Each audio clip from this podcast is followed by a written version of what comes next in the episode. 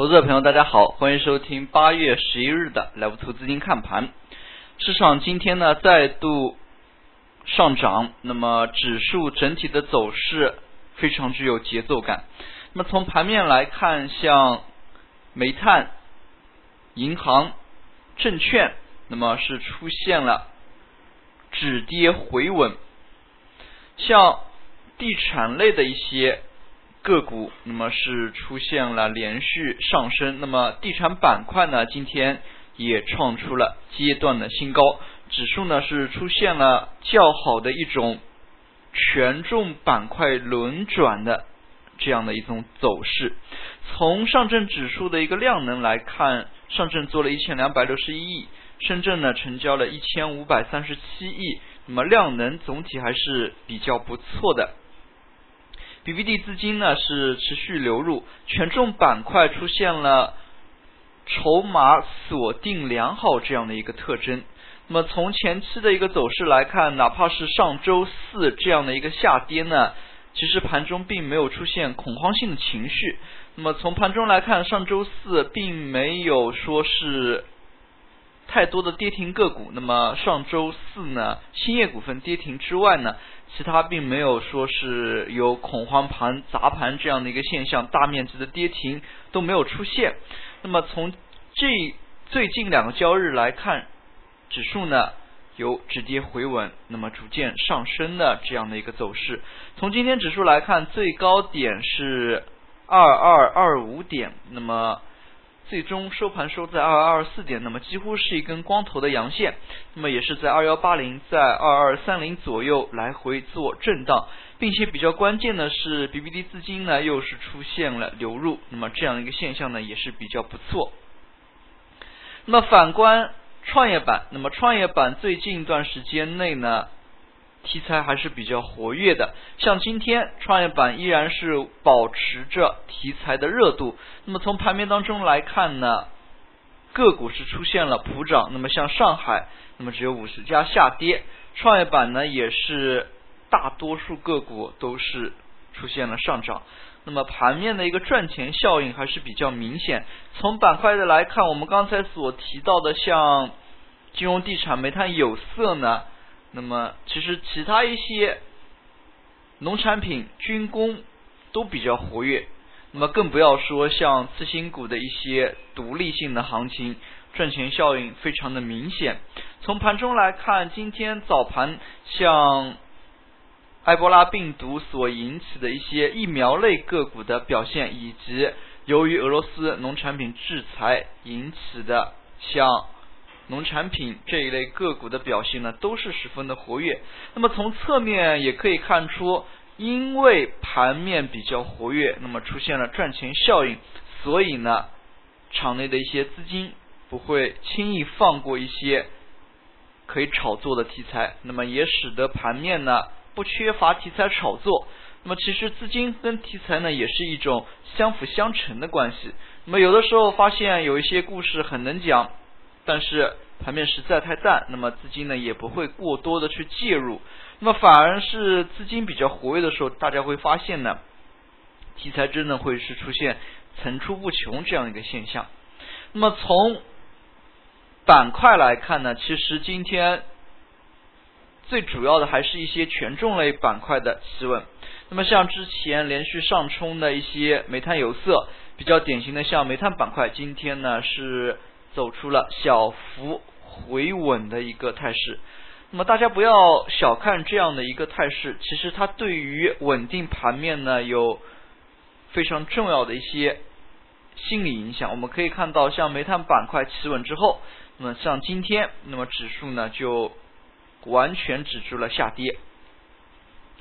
那么与此同时呢，部分权重板块创出新高，那么也是像房地产板块，那么行情呢有出现接力这样的一个现象。那么对于盘面而言，一波上涨往往不会由一个板块完全完成，那么也可以是分为几个权重板块之间的一些接力完成的。那么所以在权重轮转的过程当中呢，投资者朋友还是非常要注意板块当中的一些变化。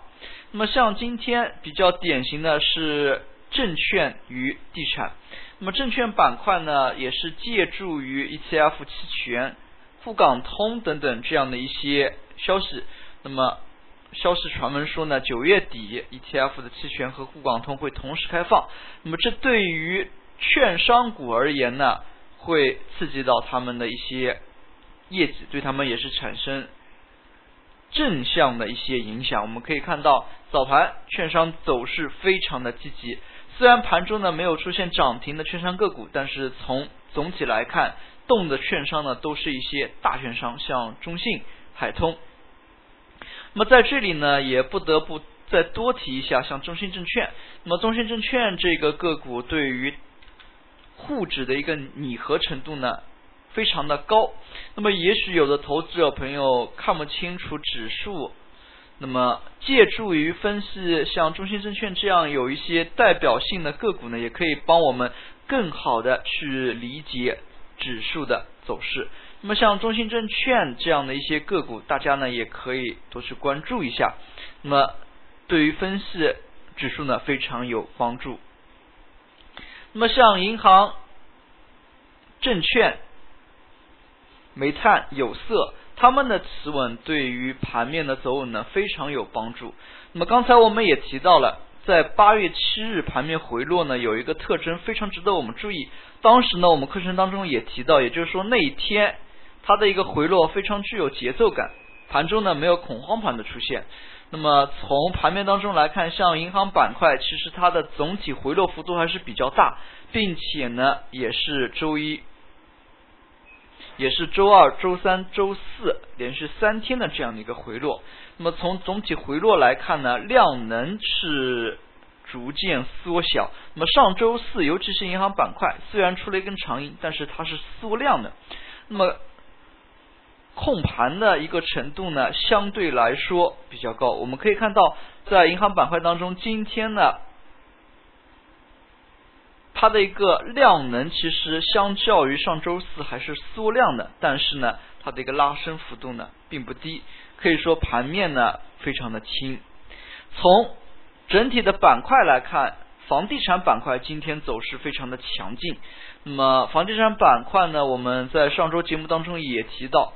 在别的个股上涨回调的这两周呢，房地产板块一直在做横盘的整理，并且呢重心一直是小幅抬高的。那么从今天的表现来看，地产类板块也是创出了阶段新高。那么对于这样的一些。已经创出阶段新高的板块呢，可以多去关注一下。那么或接力前期权重板块的一些上涨。那么从周末的消息面来看，房地产其实消息面当中也非常的多。那么对于房地产的争议呢，我们在这里也不多做赘述。那么从指数技术面的一个程度程度来看呢，投资者朋友可以多加以关注。那么是否是资金持续的流入？最后，我们来看一下今天的涨幅榜。其实刚才在节目当中，我们也都提到了像新股、次新股，那么题材板块。那么可以说，今天呢，其实个股相对活跃的情况之下，市场赚钱效应呢更为明显。那么盘中呢，新股、次新股的一个涨停呢，仍在延续，可以说也是市场活跃的一种侧面体现。那么在这样的一个盘面之下，其实。操作程度呢也大大提高，赚钱效应呢也非常明显。但是我们还是要提醒大家一句，切莫进行追高。那么最后呢，我们也给大家来看一个近期短线风险非常大的一个个股，那么兴业股份。那么其实兴业股份呢，在它破产重组放出来之前，新期货也经历了一大波的上涨。那么从市场的热点来看呢，是非常符合炒作的预期的。那么当天呢，也是八元以上开盘，盘中一度最低是七元五。那么第二天呢，如果操作的好的话，短线收益呢有百分之二十。那么，但是大家不要被这样的一些数字所迷惑。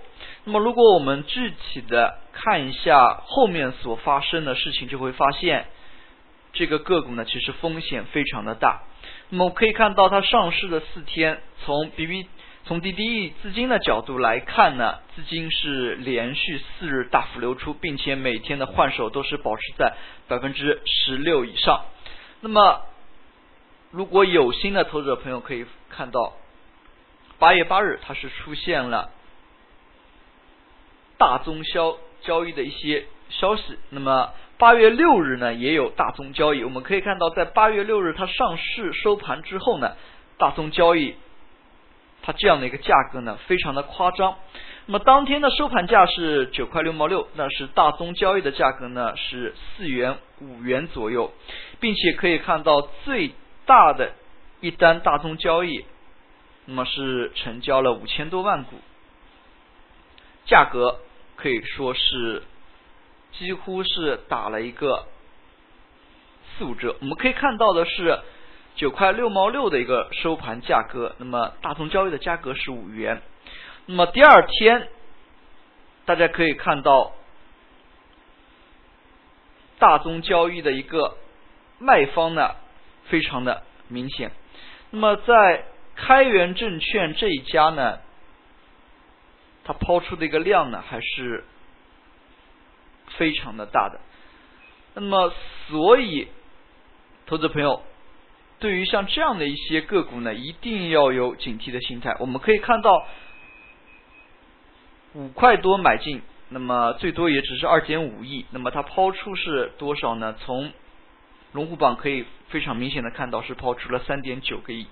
那么像这样的一些走势，并且大宗交易连续的有。大量的卖盘，那么短期的风险呢还是非常的大。那么对于像这样一类个股，投资者朋友还是需要谨慎。也就是说，虽然今最近一段时间盘面或者说赚钱效应逐渐起来了，但是其实呢，部分个股市场的一些风险呢还是非常的大。那么投资者朋友还是需要有一份谨慎的心态。那么有这样的一份谨慎的心态呢？也可以帮我们更好的去了解这个市场，去把握这个市场。好了，今天的讲解就到这里，也谢谢大家的收听，再见。